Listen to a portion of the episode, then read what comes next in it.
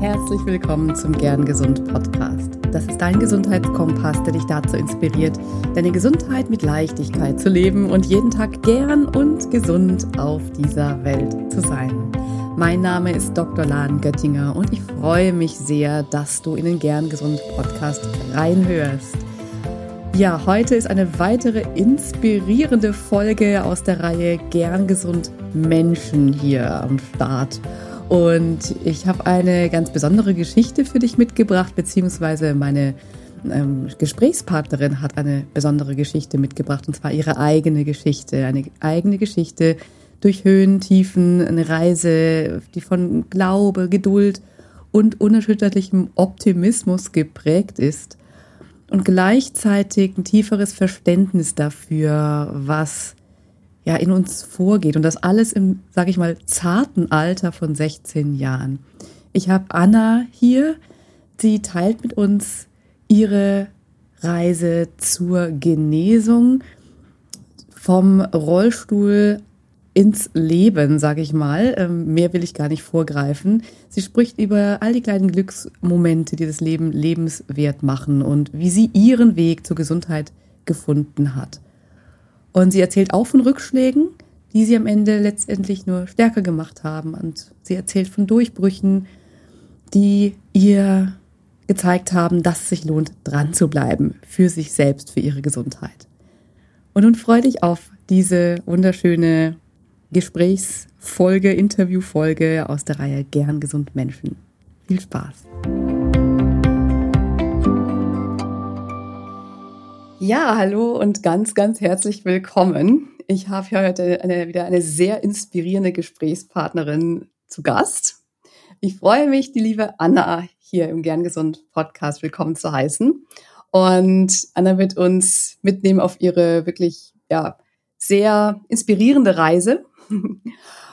Denn äh, schon im Alter von 14 Jahren mhm. hat Anna das, diese, die Diagnose Chronic Fatigue Syndrom bekommen. Und das hat sie in den Rollstuhl gezwungen, sie hat Haus gefesselt. Und ja, in den letzten zwei Jahren, Anna ist jetzt 16, ein wirklich junges Alter. Und ähm, da hast du, hat sie sich dank ärztlicher und nicht ärztlicher Unterstützung und viel innerem Wachstum mhm. wirklich, ja, herausgearbeitet und tolle Fortschritte gemacht. Ich will es gar nicht viel vorwegnehmen. Anna, es ist mir eine große Ehre, dass du hier bist. Ich hatte ja schon die Gelegenheit, in deinem Podcast zu Gast zu sein ganz, ganz herzlich willkommen. Danke, liebe Lan. So eine schöne Vorstellung. Ich freue mich ganz doll auf unser Gespräch heute und ich finde auch so schön, dass wir jetzt wieder uns sprechen, weil wie du gesagt genau. hast, du warst auch Gästin bei mir und das war total schön und spannend und ich freue mich einfach, dass du mich wieder eingeladen hast. Ähm, ich finde, du hast mich eigentlich schon ganz vorgestellt. Ich bin Anna, ich bin, wie du gesagt hast, 16 Jahre alt und komme aus NRW und freue mich heute einfach sehr auf dieses Gespräch.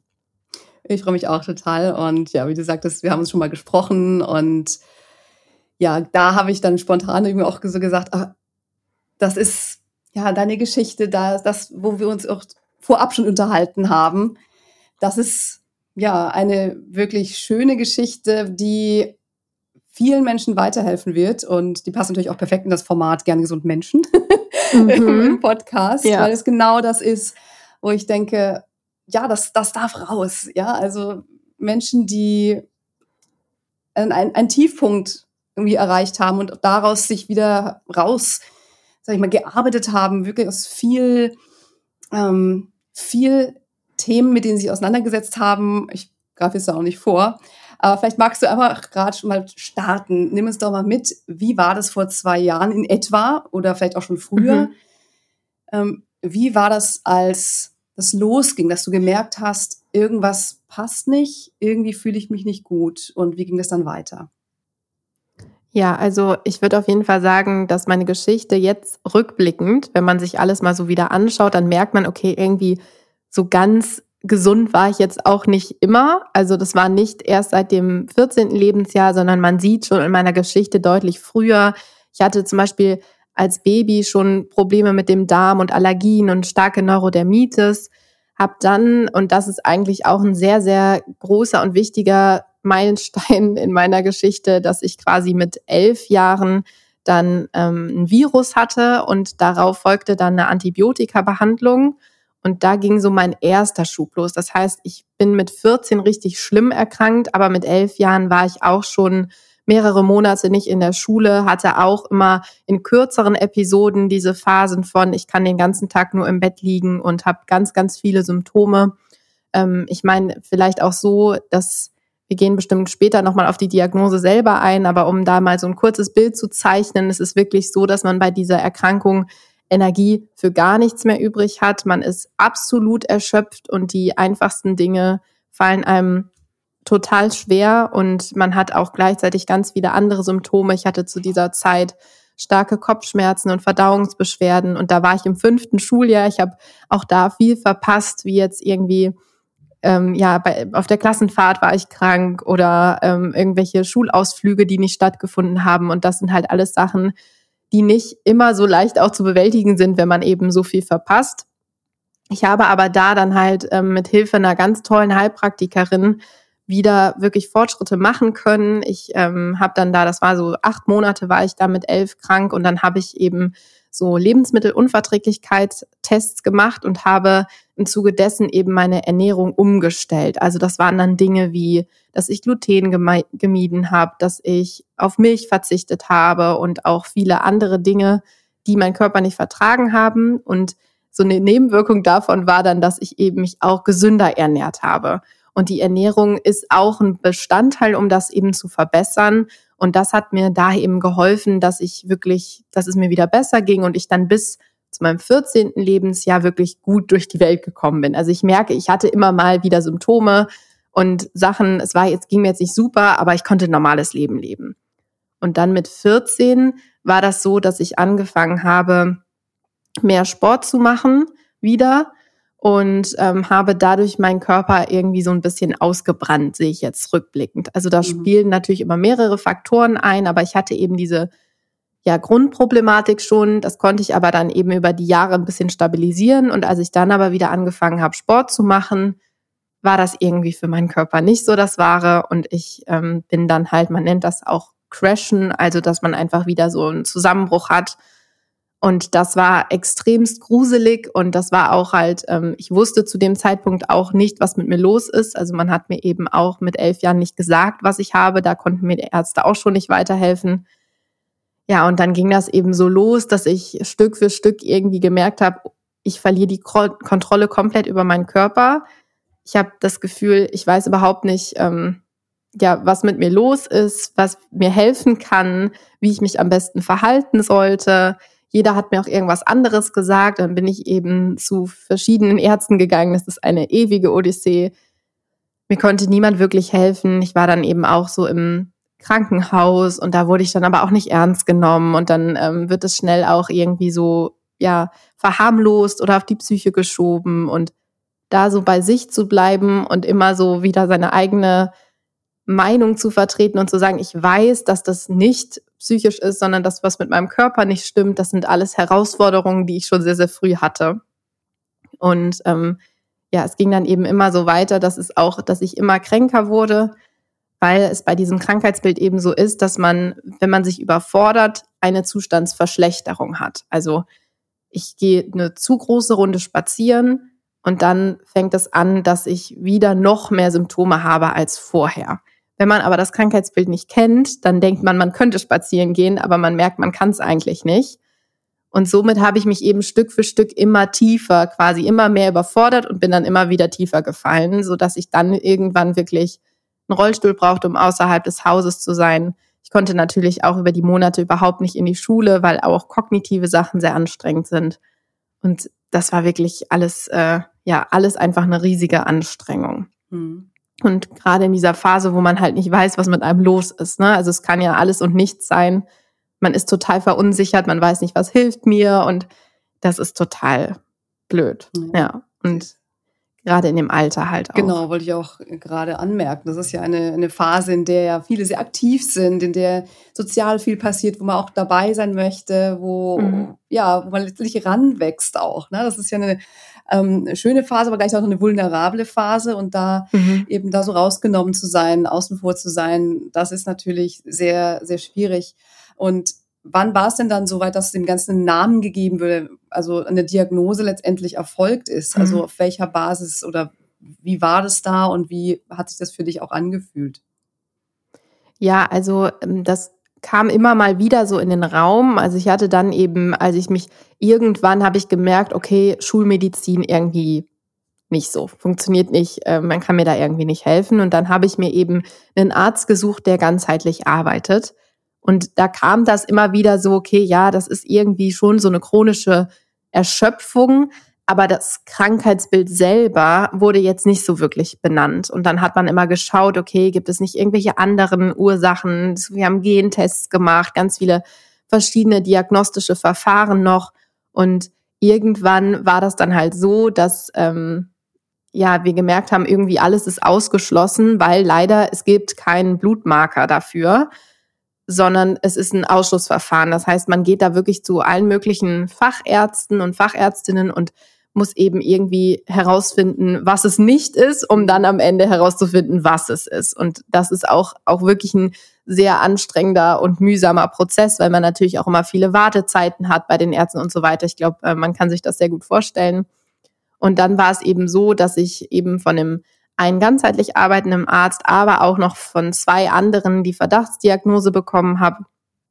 Und ähm, zum einen war es natürlich gut, einen Namen für das Ganze zu haben und zu wissen, okay, ähm, die Sachen sind jetzt nicht irgendwie eingebildet oder so. Also ich meine, das sind wirklich Dinge, man merkt, einem geht's schlecht, aber trotzdem, wenn man irgendwie das Gefühl hat, man findet gar nicht raus, was jetzt hier gerade eigentlich abgeht, dann fängt man auch so ein bisschen an zu zweifeln. Also das war so die Sache, die gut und erleichternd war, aber im größten Teil war das wirklich ein sehr, sehr schwerer Moment, weil wenn man eben die Prognosen sich anschaut, ähm, dann steht überall, dass diese Krankheit nicht heilbar ist, dass es keine Therapiemöglichkeiten gibt.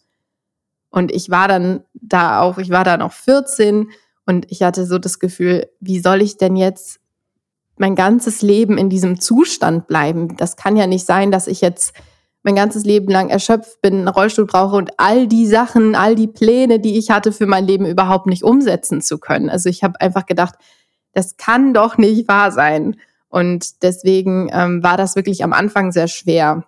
Mhm. Das kann man auf jeden Fall sagen. Also ich würde sagen, dass dieses Schwere auch eher da in diesem Moment bei mir so überwogen hat. Ja. Hast du auch schon gesagt, ich meine, das, das geht ja vielen so, ne? Also, dass man was einem Namen geben kann, aber gleichzeitig dieser Name hat dann drin Chronic. Und dann gehen natürlich genau. wieder alle möglichen Lampen an, beziehungsweise oder ja. aus. ja, dass man denkt, okay, bin ich jetzt, bin ich jetzt schlimm chronisch krank? Chronisch heißt das für immer oder was heißt chronisch eigentlich überhaupt? Und ich meine, beim mhm. CFS ist es ja oft auch so, dass das letztendlich auch ein, so ein bisschen so ein Schirmbegriff äh, ist für äh, eben Ausschlussdiagnosen, die ja. man ja oft auch nicht mehr so genau, nicht so genau greifen kann. Und insofern Absolut, sehe ich, ja, ja finde ich das spannend, dass du das so sagst. Es ist einerseits gut, irgendwie einen Namen zu haben, andererseits macht es auch einen Stempel drauf und ähm, kann unter Umständen dann ja diese Box ähm, in die in die man sich dann selbst packen kann, ja je nachdem wie man damit umgeht. Ja. Wenn du bist ein tolles Beispiel dafür, wie man auch damit umgehen kann. Aber mhm. für viele Menschen kann ich mir vorstellen, dass das dann die Box ist, in der man dann sitzt. Okay, ich habe eine chronische unheilbare Absolut. Erkrankung und das kann ganz ja. viel mit einem machen.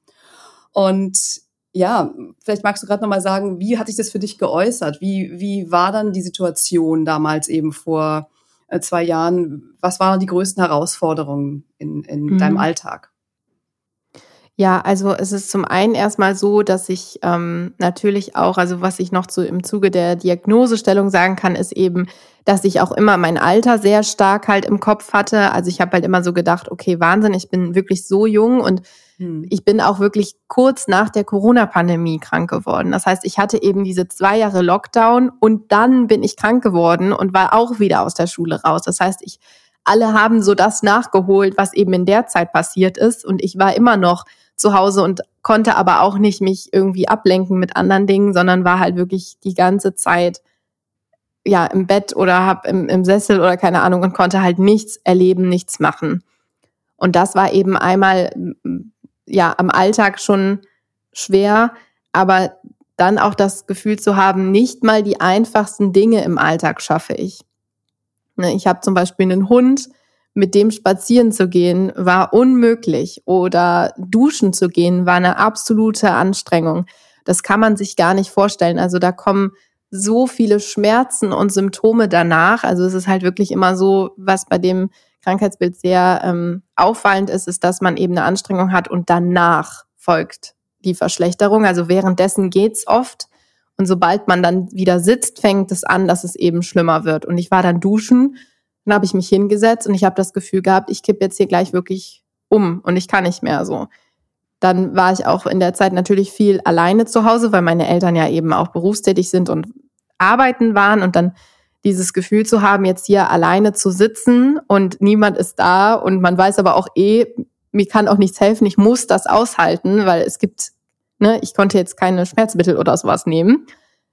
Ähm, was ja auch auf der anderen Seite gut ist, weil man sich somit auch, also ich finde, ich bin kein Fan davon, dass äh, man irgendwie seine Symptome unterdrückt, aber trotzdem ist es natürlich in dem Moment schon, gerade wenn man aus einem System kommt, in dem man irgendwie das Gefühl hat, ich habe Kopfschmerzen, ich nehme eine Tablette, die Kopfschmerzen sind weg und da nichts zu haben, war natürlich auch schwer. Und ein ganz großes Bild natürlich im Alltag ist, dass die Schule fehlt, also dass man nicht zur Schule gehen kann, dass man all diese Aktivitäten, die auch um Schule herum passieren, nicht erlebt. Und während eben alle Gleichaltrigen in der Schule sind und meine Freundinnen und ich immer das Gefühl hatte, ich, ich gehe jetzt auch irgendwie bald wieder. Ne? Das war ja auch eine Zeit, dass ich dachte, ja, dann in einem halben Jahr oder so. Aber wenn das halbe Jahr dann um ist und man merkt, man ist immer noch zu Hause, das sind alles Situationen, die sind wirklich sehr herausfordernd. Hm. Mhm. Ja. Wann hat sich das Blatt gewendet und wie? Wann war das Vielleicht war das eine graduelle Geschichte, vielleicht gab es auch so den einen Aha-Moment. Also wie war mhm. sich das dann für dich? Ab wann hast du gemerkt, es wird was anders? Also du bist da an dem Tiefpunkt angelangt, du bist zu Hause, mhm. es, es, geht nicht viel. Wo hast du dann oder wie ging es dann weiter? Wie kamen so die ersten Lichtblicke für dich zustande? Ja, also ich habe mich sehr, sehr viel selber belesen und mhm das war auch wieder nicht immer so einfach, weil man tatsächlich auch kognitiv äh, eingeschränkt ist und da auch, da auch das anstrengend war. Aber ich habe wirklich meine komplette Energie darauf angesetzt, dass ich jetzt schaue, was kann man machen. Es muss doch irgendeine Lösung geben. Ich habe einfach irgendwann gesagt, nein, es kann nicht sein, dass man davon nicht genesen kann. Das glaube ich nicht. Und ich hatte zu dem Zeitpunkt überhaupt keine Sachen, die mich darin bestätigt haben. Also ich bin erst viel, viel später auf Dinge wie Genesungsgeschichten oder ähm, Berichte gestoßen, wo Leute berichten, dass es ihnen eben besser ging. Ich habe da einfach wirklich aus mir selber heraus gedacht, irgendwas muss ich jetzt tun, damit es mir wieder besser geht. Und dafür brauchte ich auch erstmal tatsächlich auch die Diagnose und zu wissen, okay, ich habe jetzt, ich weiß, womit ich arbeite, so nach dem mhm. Motto. Und dann habe ich eben geschaut, was kann man machen. Ich habe eben über die komplette Zeit schon darauf geachtet, mich wirklich ausgewogen und gesund zu ernähren mit einem hohen Pflanzenanteil, ohne Gluten und diese ganzen Sachen, also diese Basis vom Lebensstil, die hatte ich schon. Und dann habe ich mich Stück für Stück mit anderen Dingen auseinandergesetzt. Und dann ähm, waren es eben Sachen wie ein Darmaufbau, ähm, zu schauen, wie kann ich meinen Darm heilen. Also das war ein großer Aspekt auf jeden Fall. Und gleichzeitig eben auch Nervensystem, das spielt auch ein ganz großes, eine ganz große Rolle, also das vegetative Nervensystem. Da hast du ja jetzt auch letztens erst über einen Vagusnerv eine Folge hochgeladen. Also das ist eine Arbeit, die ich ganz viel gemacht habe, weil man eben weiß, dass ähm, da so eine Dysregulation stattfindet, also dass man oft zu viel im Sympathikus hängt, also diesem Kampf- oder Fluchtnerv oder sogar im Freeze, also so dieses, wenn ein Hase sich einfach so äh, in der Starre sitzt und sich nicht mehr bewegt ähm, und man sehr wenig in diesem Regenerationsmodus, dem Parasympathikus ist. Und was ich da eben gemacht habe, sind ganz banale Sachen wie Atemübungen oder Massagetechniken, ganz, ganz sanftes Yin-Yoga, weil auch hier wieder, ich konnte natürlich kein aktives Yoga machen, sondern halt nur so ganz im Liegen, ganz sanfte Posen und versuchen, meinen Körper von außen in die Regeneration zu bringen. Und das waren dann alles so Sachen, wo ich gemerkt habe, als ich dann so angefangen habe, mich mit dem Thema Atem zum Beispiel zu beschäftigen, habe ich gemerkt, ich mache jetzt hier die Atemübungen und irgendwie geht's mir besser danach. Mhm. Und das waren eben die Sachen, die dann auch, und das ist auch ein Riesenpunkt, der das Blatt eben zum Wenden gebracht hat, ist eben der Glaube an Genesung. Und es ist nicht so, dass man dann einfach nur im Bett liegt und dran glaubt und sich äh, ne, so, ich, ich werde jetzt gesund und dann liegt man und macht nichts. Das ist leider nicht so. Aber ich habe eben angefangen daran zu glauben und habe ähm, mir immer wieder gesagt, das ist jetzt möglich und das klappt. Und wenn ich dann eben so Sachen gemacht habe, wo ich direkt danach gemerkt habe, das bringt was, dann ist dieser Glaube eben noch mehr gewachsen und ich habe gemerkt, okay, irgendwie da ist was dran. Und dann kamen eben Stück für Stück die richtigen Dinge in mein Leben, die richtigen Menschen auch. Also ich habe dann irgendwann auch noch mal ähm, meinen Arzt gewechselt. Ich bin zu einer Ärztin gekommen, die ähm, funktionell arbeitet und ähm, auch ganz, ganz toll ist. Ruth Bialovons heißt sie. Und ähm, da haben wir eben noch mal uns mehr den Darm angeschaut und ich hatte auch da wieder eine gute Unterstützung und auch natürlich das ist auch aus ähm, emotionalen Gründen auch schön, wenn man eben eine Ärztin hat, auf die man vertrauen kann und bei der man weiß, man ähm, ist unterstützt, aber trotzdem ist es so, dass man das meiste selber macht. Und ich würde eben sagen, dass ich, als ich angefangen habe, daran zu glauben, dass es besser wird und dann die richtigen Maßnahmen ergriffen habe, dass dann so der Shift kam. Wow. Also ja. so am tiefsten Punkt eigentlich war das. Ja, Wow, das ist wirklich super kraftvoll, super schön gesagt, ähm, dass ja dieses Zentrale der Glaube an Genesung.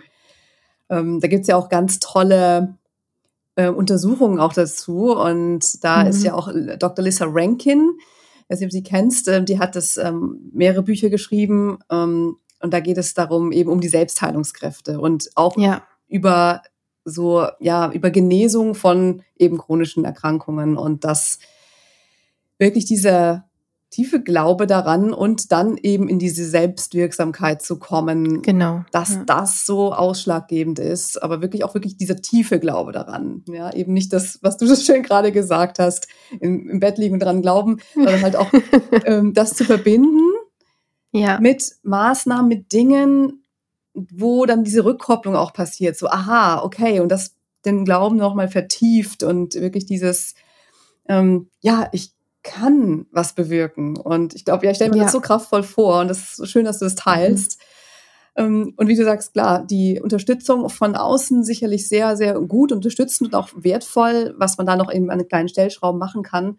Aber wenn ich das genau. so richtig raushöre, ist das wirklich ganz viel eben im Innen, was da, was da passiert. Ähm, auch über die Eintrittspforten, sage ich mal, so Nervensystem, äh, Darm, genau. äh, dass das alles mit, mit da reinspielt. Ja. ja, mega cool. Gibt es, hast du so da irgendwie eine, eine Routine oder gibt es Dinge, die du, probierst du weiter viel aus oder hast du so ein paar Dinge, wo du sagst, das ist wirklich jetzt so mein To-Go, das ist so mhm. Mein, äh, mein äh, kleiner Genesungsblumenstrauß, den ich mir jeden Tag schenke?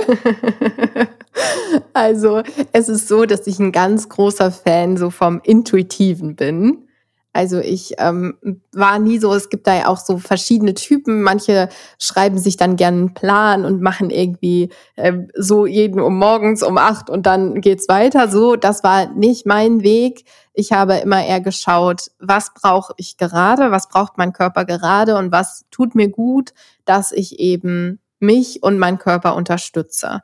Und ich habe eben natürlich die Basis, die so jeden Tag kommt. Das sind dann Stichworte wie Ernährung, Entspannung, ne, also, dass man auf, darauf achtet, genug zu trinken. Ja, das mhm. sind alles diese banalen Dinge, die aber den Körper natürlich unterstützen.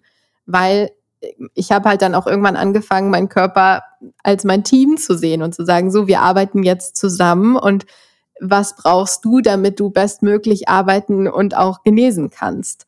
Und das waren jeden Tag unterschiedliche Entscheidungen und ich habe halt auch erstmal viel ausprobiert natürlich auch. Also es sind auch viele Sachen, wo ich jetzt auch sage, oh Gott, was ich da alles gemacht habe. Also ich habe wirklich alles ausprobiert, was es so gibt und dadurch aber dann irgendwann herausgefunden, was mir gut tut. Mhm. Und ähm, das sind dann auch immer wirklich sehr kleine Sachen, Routinen, die aber eine ganz kraftvolle Wirkung haben. Also zum Beispiel, dass man sich das Lymphsystem anschaut. Das war für mich auch ganz wichtig, dass ich eben mit Trockenbürsten oder bestimmten Massagen dann den Lymphfluss angeregt habe, weil wir natürlich zum einen auch uns wenig bewegen können in solchen Situationen und das natürlich fürs Lymphsystem auch nicht so gut ist. Mhm. Und auf der anderen Seite, das sehr wichtig ist, um eben zu entgiften und um den ganzen Schrott, den wir nicht haben wollen, eben rauszubringen. Und dann habe ich jeden Morgen eben mit Trockenbürsten meinen Körper massiert. So, das wäre zum Beispiel ein Beispiel. Und dann mhm.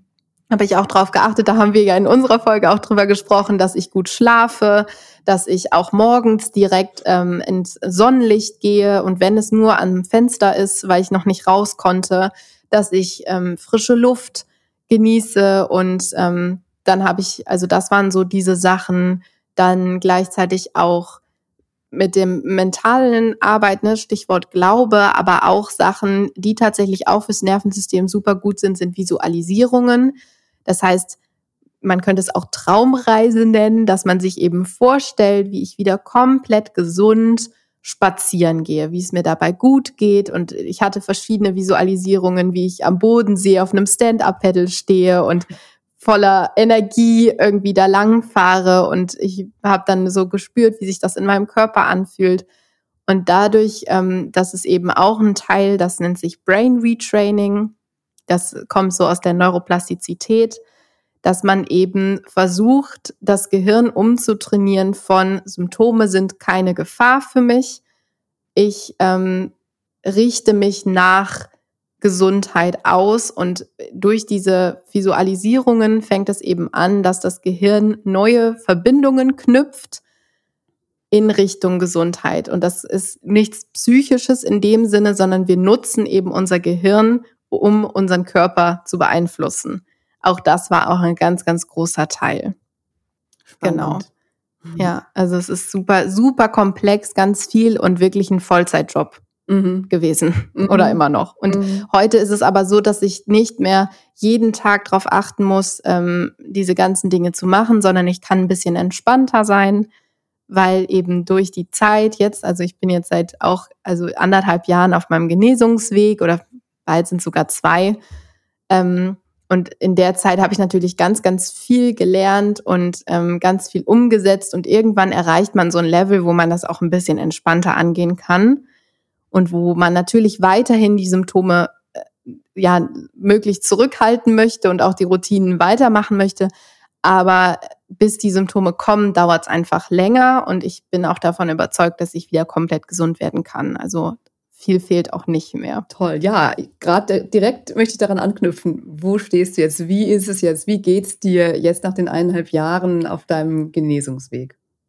Ja, also ich kann auf jeden Fall sagen, dass es mir was total erleichternd ist, ist, dass ich meinen Alltag komplett bewältigen kann, dass ich selber für mich sorgen kann, dass ich kochen kann, duschen kann. Also man merkt vielleicht auch die Dankbarkeit für die kleinsten Dinge wächst halt absolut, weil man an einem Tiefpunkt war, wo ganz viel nicht mehr ging. Und dann ist man wirklich für die alltäglichsten Dinge dankbar. Und das bin ich immer noch, obwohl das jetzt auch schon längere Zeit ist, dass ich diese Dinge wieder machen kann. Und ich glaube, das ist auch sehr unmöglich, dass das wieder weggeht. Also das ist einfach so prägend, dass ich da bis heute wirklich einfach nur dankbar bin und auch weiß, dass das so weitergehen wird. Und ich kann halt ähm, auch jetzt, also ich bin jetzt an einer Online-Schule, das heißt, ähm, das ist natürlich auch ein ganz großer Teil, dass ich eben ähm, jetzt auch dann nächstes Jahr meinen Abschluss machen kann, weil auch das natürlich immer ein ganz große Herausforderung war, ähm, nicht zur Schule zu können und gleichzeitig, also einmal aus diesem sozialen Part, aber natürlich auch, weil man dachte, oh mein Gott, wie soll ich denn leben ohne einen Abschluss? Ne? Also das war halt auch immer so eine Sache und da bin ich jetzt sehr dankbar, dass ich da eben online beschult werde. Und was natürlich auch total schön ist, ist, dass ich mich wieder mit meinen Freundinnen treffen kann, dass ich mhm. auf Konzerte gehen kann, dass ich Partys, äh, an Partys teilnehmen kann und auch ähm, mich wieder bewegen kann. Ich kann wieder Sport machen, was einfach so krass ist. Also ich muss noch ein bisschen aufpassen, dass ich Dinge mache, die den Puls nicht zu sehr nach oben treiben, weil das tatsächlich ähm, so eine Sache ist, an der man sich mal ganz gut orientieren kann, dass man nicht zu hohen Puls hat, weil das tatsächlich oft dann anstrengend für den Körper ist. Aber Dinge wie Pilates oder Schwimmen ähm, und Yoga und jetzt auch nicht nur Yin-Yoga, sondern auch wirklich ähm, anstrengendere Dinge wieder machen zu können, Wanderungen, das ist so ein tolles Gefühl und so viel Lebensgefühl. Ich kann das gar nicht in Worte fassen. Das ist für mich einfach so wundervoll, dass das wieder geht. Wow. Und ähm, man ist immer so, also es ist so wie so ein neues Leben auf einmal. Also man man fühlt sich wie neu geboren und ist so, oh mein Gott, wie schön ist es hier und man hat so eine ganz andere Wahrnehmung und manchmal denkt man, man hätte irgendwie Drogen genommen, weil alles so schön ist, aber es ist einfach, weil man es so lange eben vermisst hat und jetzt wieder so leben kann, wie man es eben wirklich auch möchte. Also ja. das ist wirklich richtig schön. Wow. Das ist wirklich, ja, ja unglaublich. Also was nicht unglaublich im Sinne, dass ich nicht glaube, sondern unglaublich toll. Mhm, weil ja. ich es auch so schön finde, dass du dadurch so eine große Dankbarkeit empfindest. Ähm, so, ich höre jetzt hier auch so gar kein, gar keine, ja, gar keine, sag ich mal, Opferrolle raus, ne? Also gar keine, mhm. oh, warum passiert mir das? Oh, ähm, ich arme, ich habe die Erkrankung. Also du, du strahlst irgendwie so wahnsinnig stark dieses aus, ich, ich glaube daran, ich komme daraus, mir geht es besser, mhm. das finde ich, das finde ich irre. Ich meine, gab es da Momente, wo du eben so gedacht hast, boah, das ist ungerecht. Also ich kann mir vorstellen, also mir wird es zumindest so gehen. also ich denke, warum passiert mir das? Ne? Ich gucke so ja. raus. Was hilft dir denn in diesen Momenten von dunklen Momenten? Ich meine, vielleicht gehst du durch, durch den Tag und es ist alles und es geht immer weiter und du bist so, super positiv. Das kann ich mir sehr gut vorstellen. Aber ich kann mir auch vorstellen, dass es wahrscheinlich Momente gibt, wo man denkt so, ja, what the F, ja, warum, warum ich? und warum muss es so sein? Ja. Und was hilft dir da in den Momenten? Ich meine, Dankbarkeit ist sicherlich eine Sache, aber das dann wirklich so generieren zu können, weil ich kann mir vorstellen, dass es einfach genau dann, wenn man in diesem dunklen Loch ist, wo man ja genügend Grund dafür haben kann, mhm. äh, genau dann das irgendwie umwandeln zu können oder da dann rauskommen zu können. Was, was sind da deine Tipps oder was, wie hast du das für dich? Wie schaffst du das für dich oder hast das geschafft? Ja, also ähm, ein Teil meiner Geschichte ist auch ganz wichtig. Also ich bin ein sehr, sehr positiver und optimistischer Mensch. Aber eine Zeit lang bin ich dann in so ein Muster reingerutscht, dass ich dachte, ich darf nicht fühlen, dass das weh tut, dass das schlimm ist und dass das auch ganz, ganz viele negative Aspekte mit sich bringt. Und ähm, ich hatte zum Beispiel einen sehr, sehr schweren Moment in meiner Geschichte, war im, letztes Jahr im September. Ich ähm, hatte eben da wirklich im, im Sommer wahnsinnige Fortschritte gemacht und ich habe wirklich gedacht, jetzt noch zwei Monate und ich bin gesund. Und ich bin zurück in die Schule gegangen, ähm, weil ich eben jetzt einfach wieder ne, anfangen wollte und das hat mich zum einen total angestrengt. Also ich war drei Tage da und ähm, habe irgendwie gemerkt, okay, ich habe mich ein bisschen verschätzt. Mhm. Ähm, es geht mir jetzt doch wirklich sehr, sehr schlecht und es äh, funktioniert gar nicht. Ähm, und dann bin ich eben da wirklich, habe ich eine Pause gemacht, habe gedacht, gut, jetzt machst du mal eine Pause und in einem Monat, ne, immer ich mit meinem optimistischen Dach dann, ja, das wird dann wieder, habe dann irgendwann gemerkt, okay, doch, passt nicht bin danach zu einem Wim Hof Workshop gegangen, weil ich, wie ja schon erwähnt hatte, die Atmung ein großer Teil ist und ich auch eine Zeit lang eben immer diese kalten Duschen gemacht habe. Und dann gab es hier bei mir in der Nähe einen Workshop, den ich ähm, mitgemacht habe. Und dann bin ich auch in die Eistonne gegangen, zwei Minuten. Und das war erstmal so cool und ich hatte, das, das hat total viel äh, Spaß gemacht und ich war auch stolz auf mich, dass ich das so geschafft habe und so. Und dann ähm, ist es aber leider so gewesen, dass das für meinen Körper ein viel zu großer Reiz mhm. war. Also es war viel zu viel und ich bin wieder komplett in die Bettlägerigkeit gerutscht. Das heißt, du musst dir vorstellen, ich habe das Gefühl gehabt, zwei Monate, ich bin komplett gesund, ich habe mein altes Leben zurück. Ich habe dann so den ersten Setback gehabt, als ich dann eben in der Schule war und gemerkt habe, das klappt doch nicht, wie ich es mir vorgestellt habe. Das war schon sehr hart zu schlucken. Und dann, als es gerade wieder besser wurde, gehe ich in diese Tonne rein und ich bin wieder komplett am Anfang. Und das war wirklich ein, einer der schlimmsten Momente. Eigentlich wird es noch schlimmer als die Diagnose selber bezeichnen, weil ich eben voller Hoffnung war. Und mit diesem Einstieg in diese Tonne hatte ich das Gefühl, dass das alles in dieser Tonne geblieben ist, das schöne Leben. Und ich bin einfach wieder komplett zu Hause und lieg da. So. Und das war halt wirklich sehr, sehr hart. Und mir da aber zu erlauben und zu sagen, das ist okay, dass es jetzt was mit mir macht, dass ich jetzt einfach gerade mal keinen Bock habe, dass das einfach alles blöd ist und dass das schlimm ist, wie das gerade ist.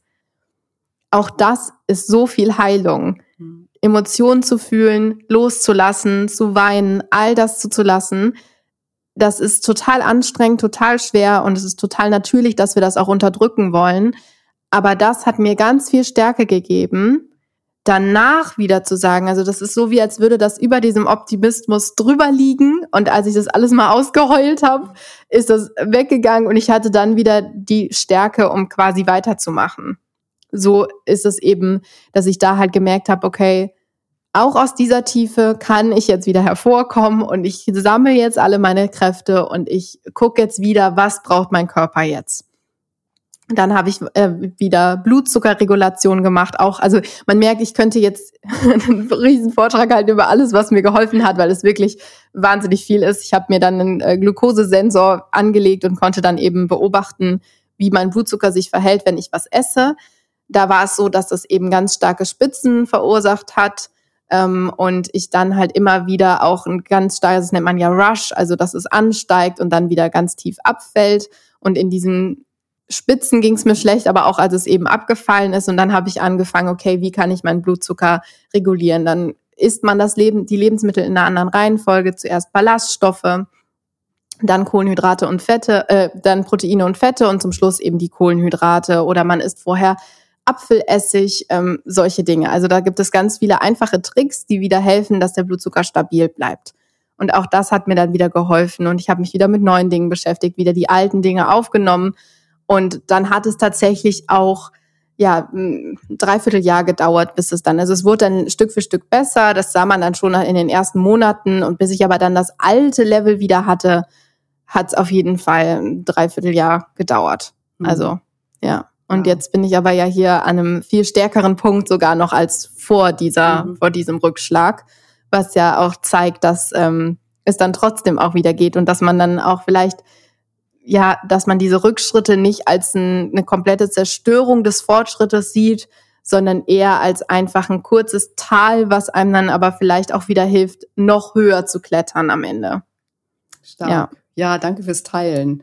Und auch die, die, der super, super wichtige Aspekt, grundsätzlich ja, dass alle, dass Emotionen sein dürfen, auch wenn sie sich unangenehm anfühlen und das nicht zu wegzuschieben und dass es da sein darf, auch wenn es wirklich unangenehm ist. Ne? Das ist ein super wichtiger Aspekt und ähm, schön, dass du es so zentral ähm, jetzt ähm, im Zusammenhang mit diesem Rückschlag, sage ich mal in Anführungsstrichen, ähm, reinbringst. Ähm, ja, super, ja, sehr kraftvoll auch und ähm, schön gesagt. Und du hast ja gerade auch erwähnt, was du alles machst und was du alles ausprobiert hast. Und das ist ja ganz viel Futter für deinen Podcast auch geworden. Ähm, mhm. Du hast jetzt all das, all diese Erfahrungen, all diese ähm, Tools und Tricks und Tipps und äh, alle ja, Einblicke teilst du in deinem Podcast. Und mhm. da bin ich natürlich neugierig, ja, wann eben auf deiner Reise oder an welchem Punkt hast du entschieden, dass du deine Geschichte quasi öffentlich teilen möchtest, mhm. um anderen Menschen zu helfen damit? Ja, also ich ähm, hatte halt, wie eben schon gesagt, im Sommer 2022 wahnsinnig viele Fortschritte gemacht. Und da habe ich dann gedacht, okay, krass, ich muss das jetzt irgendwie teilen, weil das ist ja der Wahnsinn, dass das funktioniert. Ich war voller Euphorie und dachte mir so, ich muss das alles teilen.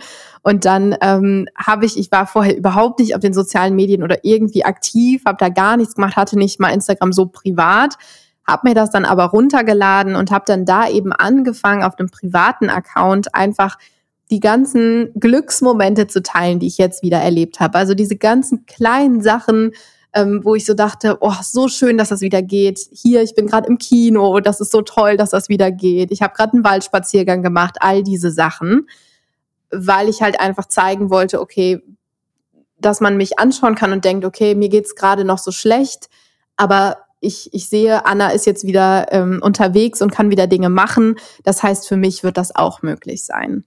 Dann ist der Plan ja nicht so ganz aufgegangen und ich bin wieder eben zurückgefallen habe aber dann mich dazu entschlossen, das weiterhin transparent zu teilen und ähm, habe eben ja weiterhin meine Erkenntnisse auch eben aus diesem Rückschlag geteilt und kurz davor hatte ich eben den Podcast gestartet, weil ich gemerkt habe, ich bekomme ganz viele Fragen.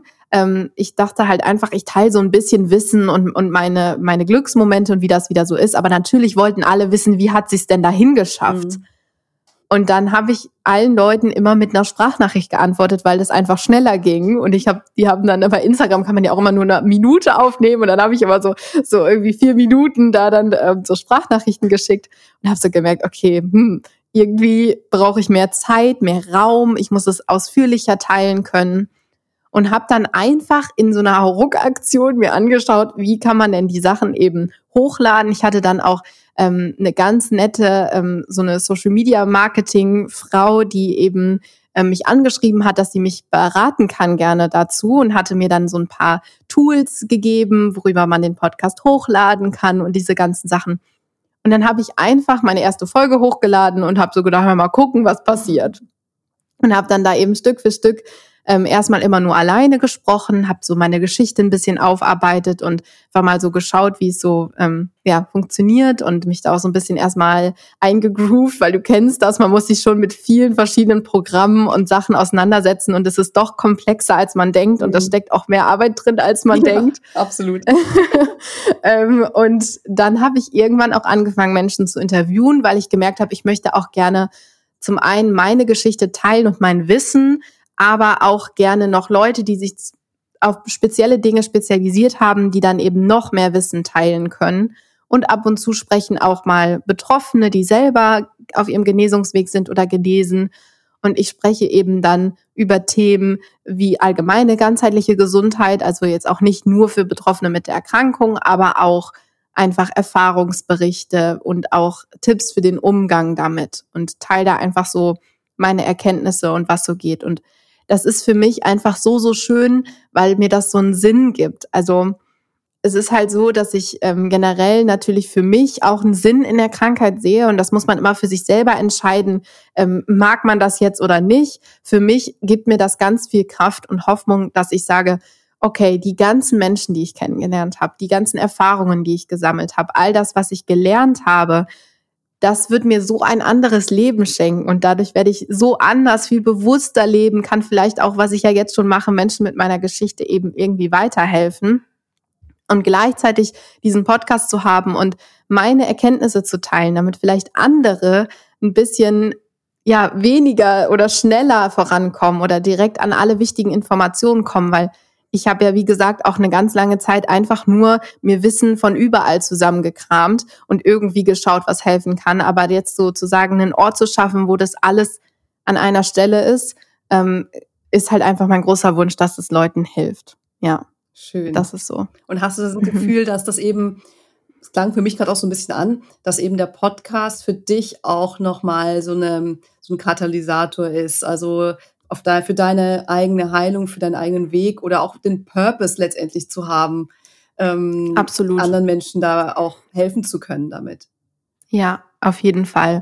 Und was man natürlich auch sagen muss, ist, das muss nicht, dass man jetzt sagen muss, wenn jetzt jemand zuhört, der eben auch irgendwie betroffen ist oder so und ähm, irgendwie jetzt denkt, oh Gott, muss ich jetzt auch irgendwas machen in der Öffentlichkeit oder keine Ahnung. Nein, es ist aber total gut, wenn man irgendeine Beschäftigung sich sucht, die einem einen Sinn mhm. gibt. Und es ist halt so, dass man ähm, gerade, also mein Job quasi war ja Schülerin zu sein. Ich habe mich aber auch viel, ich war sehr sozial unterwegs, habe mich im Altenheim engagiert oder irgendwie ähm, mit Freunden viel gemacht, ähm, hatte dann mit, mit, den, mit meinem Hund irgendwie, also ganz viel, wir leben auch hier auf einem ähm, alten Bauernhof und habe dann hier ganz viel eben in der Natur und ganz viel erlebt. Und das fällt ja alles weg, also alle Aktivitäten, die man hatte, hat man ja auf einmal nicht mehr. Und dann muss man sich eben Dinge suchen, die einem helfen, diese Zeit besser zu überstehen und die in mein eigenes Energieniveau reinpassen und wo ich schauen kann, wie mache ich jetzt das Beste aus dieser Situation. Und das Gefühl zu haben, irgendwie dieser Gesellschaft auch noch was beizutragen und irgendwie auch mir selber eine, eine Arbeit, was Neues zu lernen. Wie macht man den Podcast? Wie kann ich mich damit auseinandersetzen? Wieder mit Leuten digital zu sprechen, hat mich weniger einsam fühlen lassen. All das sind Dinge, die auf jeden Fall auch in meiner Geschichte eine große Rolle gespielt haben, um halt diese Krankheit überhaupt erst zu überstehen und irgendwie da auch mental gut dabei zu bleiben. Toll. Ja, also das zu finden, was dich quasi aufblühen lässt. Du, dein Podcast ja. heißt ja Blühende Gesundheit, das hatte ich noch gar nicht mhm, gesagt. Ja. Das ist ein wunderschöner Name. Und das eben, was einen aufblühen lässt, das kann ein Podcast sein, das kann auch eine ganz andere Beschäftigung sein, das kann irgendwas sein, das den, einen Sinn für sich, für sich selbst gibt. Das muss ja auch kein mhm. Sinn jetzt unbedingt sein, der zwingend ähm, einen Sinn für andere hat, sondern für sich selbst vor allem eine Sinn, sinnstiftende Beschäftigung, eine ja. sinnstiftende Beschäftigung darstellt, um ja, da auch eine Struktur ein bisschen zu haben oder aber auch das Gefühl zu haben, okay, es ist etwas da, wo ich auch jeden Tag für aufstehe. Und mhm. ähm, was das auch immer sein mag, ne? Alte, Altenheim, ähm, Tiere, ja, super, super schön. Ja, genau. Und das ist eben das, was eben in dem Moment dann wegfällt mhm. ähm, und wo man dann sich eben eine, irgendwie eine Alternative suchen mhm. kann. Und das waren auch ganz kleine Sachen am Anfang, also dass ich irgendwie was gemalt habe, äh, mir eine Pflanze gekauft habe, die ich gegossen habe. Also es sind ganz banale Dinge, aber einfach das Gefühl zu haben, irgendwie, ich, ich habe schon hier noch eine Aufgabe, die, der ich nachgehen kann, so klein sie auch sein mag. Weil das ist eben, natürlich ist das eine körperliche Erkrankung, aber es hat ja absolute Auswirkungen auf die mentale Gesundheit. Also wir sind einfach soziale Wesen und wenn das allein wegbricht und man so isoliert leben muss und irgendwie gar nicht mehr Bestimmer seines eigenen Lebens ist, das ist total hart. Und da aber dann irgendwie einen Weg zu finden, doch wieder so ein bisschen das Gefühl zu haben, ich kann noch selber Sachen bestimmen, ich kann noch ganz kleine Dinge erleben, so klein sie auch sein mögen und dann auch wieder natürlich Stichwort Dankbarkeit, auch dankbar dafür zu sein und nicht zu denken, ja toll, jetzt habe ich die Blume gegossen und ich würde aber lieber was anderes machen, was natürlich wieder eine verständliche Reaktion ist, aber wo man auch wieder dran arbeiten kann, was ich auch viel gemacht habe, dass ich dann halt gesagt habe, gut, ich nehme jetzt das, was ich kriegen kann und arbeite damit und schau mal, wie es dann weitergeht. Ja. Mhm. Toll. Wie geht es denn für dich weiter? Was sind deine Ziele? was sind deine, was ist deine Vision? Was sind deine Wünsche, deine Träume? Ja, also ich habe ganz, ganz viele Visionen und habe irgendwie so einen riesigen Lebenshunger, was wirklich äh, ja auch verständlich ist. Ich möchte auf jeden Fall auch viel von der Welt sehen. Ich möchte reisen und äh, Dinge erleben. Natürlich jetzt auch die ganzen Dinge nachholen, die ich verpasst habe.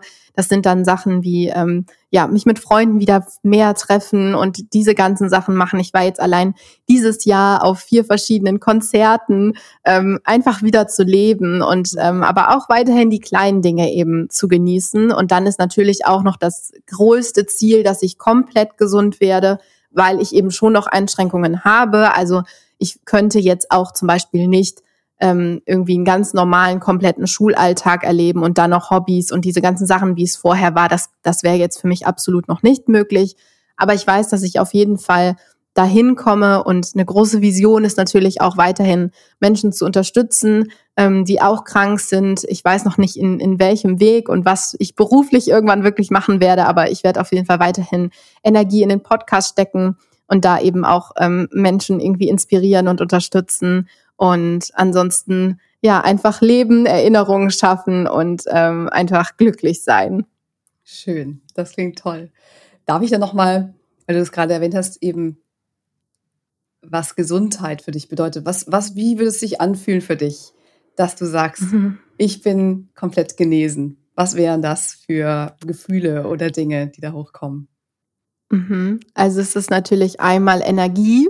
Also das war ja das, was mir über ganz lange Zeit gefehlt hat und die immer mehr kommt, dass ich wirklich das Gefühl habe, ich wach morgens auf und ich bin voller Energie und ähm, habe einfach kann auch abends noch Dinge machen und einfach ich bin ne, diese Lebensenergie zu haben. Gleichzeitig auch ähm, ja Sachen wie, dass man weiß, man kann alles schaffen, was man will. Man, man braucht sich gar nicht darum Sorgen zu machen, ob das jetzt klappt oder nicht. Und einfach so komplett das Leben zu leben, was ich äh, ja möchte und auch irgendwie verdient habe. So, also das sind so die Sachen, die hochkommen. Mm, und ja, natürlich ist natürlich einfach Gesundheit ist halt viel mehr als die Abwesenheit von Krankheit, mhm. ähm, dass man halt auch wirklich komplett in seinem allerhöchsten Potenzial leben kann und ähm, mental auch gesund. Also ich wünsche mir einfach so eine ganzheitliche Gesundheit. Schön. Und da bin ich aber auch schon nah dran. Also viel fehlt nicht. Mehr. Ich wollte gerade sagen, ich habe das Gefühl, das ist nicht mehr weit. mhm. Und ähm, ja, ich also das ist wirklich super, super spannend, super inspirierend. Ich fand es jetzt ganz, ganz toll, was du hier alles geteilt hast. Mit wirklich ich muss auch sagen, ich, ich möchte mich da super gerne auf, mein, auf dein Alter beziehen, weil ich glaube, ich kenne nicht viele 16-jährige Frauen, die so mhm. Weit sind im Denken, in, in, in, ja, in den Aussagen, wie differenziert du das betrachtest, weil und obwohl, kann man vielleicht beides sagen, du durch so eine schwere Zeit gegangen bist. Ähm, und es kommt letztendlich mal darauf an, was man letztendlich daraus auch macht oder was, was du davon für dich mitnimmst. Und das finde ich super, ja, sehr bewundernswert, wie, ja, was du da geschaffen hast für dich, letztendlich aber auch für andere. Und äh, ja, ganz, ganz, ganz herzlichen Dank dafür. Oh, das ist so nett. Vielen Dank, dass du mir diese Worte schenkst, wirklich. Das bedeutet mir ganz viel. Ich ähm, bin einfach mega froh, dass du mir hier heute die Möglichkeit gegeben hast, meine Geschichte überhaupt zu teilen. Ich hoffe natürlich auch, dass irgendwer zuhört ähm, und ein bisschen inspiriert ist, weil das ist ja auch der Grund, warum ich das überhaupt teile und mache. Und ja. Ähm, ja, ich bin auch total froh, dass wir uns kennenlernen durften über den äh, un unsere beiden Podcasts und äh, danke auch für deine großartige Arbeit, wirklich. Und oh, du führst Interviews ganz toll und machst das wirklich großartig. Vielen, vielen lieben Dank. Das freut mich auch sehr zu hören. Und ich frage am Ende immer noch mal so nach einem Spruch, einem Quote, einem einem Motto oder irgendwas, ein Satz vielleicht, den du immer wieder dich sagen hörst, was du noch so abschließend mitgeben möchtest. Du hast schon ganz extrem viel mhm. gesagt und ganz viele tolle Sprüche ja. gesagt. Vielleicht mhm. passt da noch ein Abschlussgedanke dazu. Ja, auf jeden Fall. Also es sind viele verschiedene Sachen. Ähm, ich finde, das ist also eine Sache, die ich mir immer, deswegen heiße ich ja auch blühende Gesundheit, weil ich finde, dass man eben an Blumen ganz, ganz viel schön sehen kann. Und ich würde da jetzt einfach mal so eine Anekdote teilen, nicht einen richtigen Spruch, aber die Sache, die ich mir immer eben vorgestellt habe, ist, dass ich in der Krankheit eben einfach ähm, das Saatgut bin, eine kleine Samen, der eben aus dem irgendwann eine Blume sein möchte, aber es ist in der Erde noch ganz dunkel und man sieht nichts und es ist ähm, einfach kalt und nass und überhaupt nicht schön. Und Stück für Stück habe ich eben immer weiter die, das Saatgut gegossen und kleine Blumen kommen eben hervor und irgendwann dann blühen sie eben in, in voller Pracht. Und so ist es eben manchmal im Leben, dass es man erstmal irgendwie wirklich ähm, nicht wirklich an einem dunklen Platz ist, sondern dass man gerade eigentlich einfach nur gepflanzt worden ist, um dann irgendwie vielleicht an einer anderen Stelle im Leben, wo das Leben einen vielleicht haben möchte, wirklich so blühen kann, wie man möchte. Und ich glaube, das ist jetzt ähm, vielleicht eine schöne Sache, um das Ganze hier zu, zum Ende zu bringen. Ja, super schön. Ganz, ja, eine wunderschöne Anekdote. Und das sieht man ja auch auf deinem Logo mit diesen Blühen. Da konnte ich mir das direkt irgendwie so vorstellen. Und ja, genau. Ja, ja, hört euch unbedingt den Podcast an. Auch, also für alle Menschen. Ich glaube auch, also ich denke, dass es eine Riesenstütze ist für alle, die eine chronische Erkrankung haben, aber auch für diejenigen, die das vielleicht nicht haben oder mit manchen Dingen vielleicht auch im Struggeln sind ob jetzt eine chronische Erkrankung oder nicht, ist es ein super spannender Podcast, weil er eben einfach so eine Wertschätzung ausstrahlt. Ne? Du, dir ist da eben ganz wichtig, dass da alle gehört werden, dass da alle, ähm, du sagst so schön, ähm, du bist letztendlich da und jeder darf so da sein, wie er oder sie mhm. ist. Und das finde ich total schön, auch wenn es natürlich im Podcast keine, kein, kein Gespräch so zustande kommt, aber die Hörer, HörerInnen fühlen sich dann auch gehört. Und das finde ich super ja. schön. Und ähm, das möchte ich jetzt noch mitgeben an alle Hörer und Hörerinnen da draußen. Ähm, hört da super gerne bei blühender Gesundheit rein. Und ja, an der Stelle erstmal ja ganz, ganz, ganz lieben Dank, liebe Anna, dass du heute hier warst, dass du alles mit uns geteilt hast. Und natürlich ganz, ja, alles das aller, allerbeste für dich, für die letzten Meter zu deiner blühenden Gesundheit. Ganz lieben Dank. Das ist total nett, wirklich. Dann alles, alles Liebe. Mach's gut. Tschüss. Tschüss, tschüss.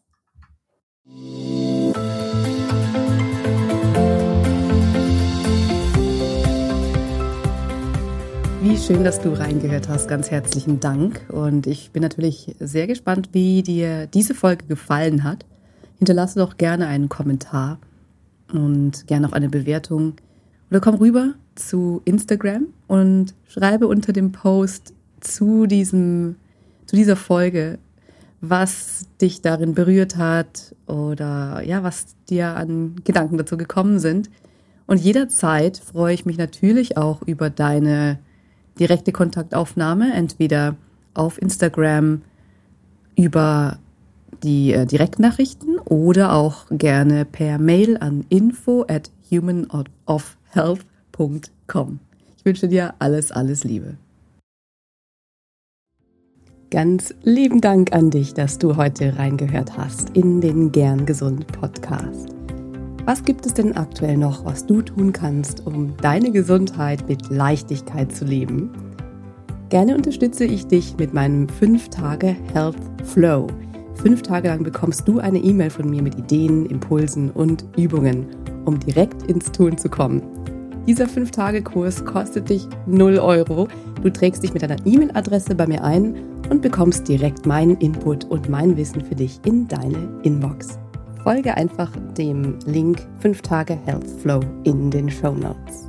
Und wenn du noch weitergehen möchtest, dann melde dich doch gerne direkt bei mir, wenn du magst. In einem kostenfreien und unverbindlichen Gespräch schauen wir, in welchen Gesundheitszielen ich dich ganz persönlich unterstützen kann.